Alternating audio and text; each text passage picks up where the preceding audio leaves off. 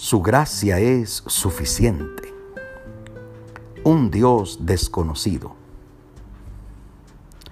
El Dios que hizo el mundo y todas las cosas que en él hay, siendo Señor del cielo y de la tierra, no habita en templos hechos por manos humanas, ni es honrado por manos de hombres, como si necesitase de algo, pues Él es quien da a todos vida y aliento y todas las cosas. Hechos 17, 24 y 25.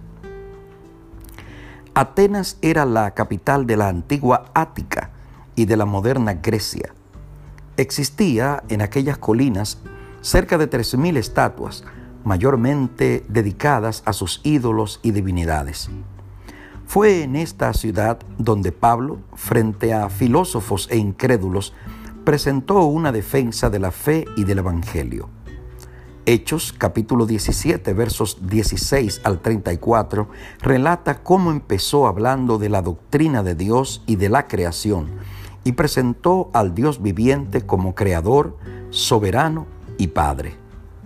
Luego siguió con la doctrina del hombre, animando a vivir una vida no centrada cada uno en sí mismo, sino en Dios. Finalmente concluyó con la doctrina del juicio y de la resurrección. Pablo fue a la gente donde la gente estaba. Enfrentó la filosofía epicúrea que sostenía que el objetivo principal de la vida era evitar el dolor y les habló en su propio lenguaje. Los griegos no negaban la existencia de Dios, pero pensaban que estaba demasiado ocupado y demasiado lejos como para interesarse en el quehacer diario de cada criatura. A su vez, los estoicos enseñaban el autodominio. Así, el objetivo principal era entrenar a las personas para alcanzar un lugar de indiferencia tanto al placer como al dolor. Además, los atenienses creían en alguien superior, desconocido, que actuaba sobre las leyes naturales. Era tanto el fervor de los atenienses por complacer a todas sus divinidades que existían algunas altares dedicados al Dios no conocido, con el propósito de no caer en el descuido o el olvido. Entonces, Pablo les sorprende diciéndoles, ustedes tienen un Dios no conocido. Ese Dios que adoran sin conocer es el Dios que yo conozco, adoro y anuncio. Por eso a Pablo lo tildaron de anunciador de nuevos dioses.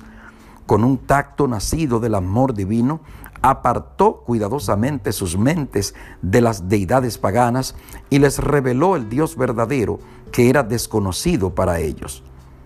Los Hechos de los Apóstoles, página 195. ¿Qué y cuánto conoces de Dios? ¿En tu vida Dios es por si acaso?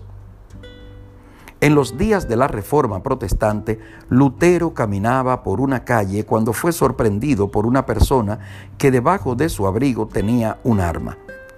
¿Por qué caminas solo? le incripó el atacante. Y Lutero respondió, Estoy en manos de Dios. Él es mi amparo y mi fortaleza. Para Pablo y para Lutero, Dios no era un Dios desconocido, era un Dios presente, activo, cercano. Era un padre y un amigo. Que Dios sea en tu vida un Dios conocido y reconocido. Eso producirá toda la diferencia. Reconozcámoslo en todos nuestros caminos y vivamos hoy y siempre en las manos de Dios.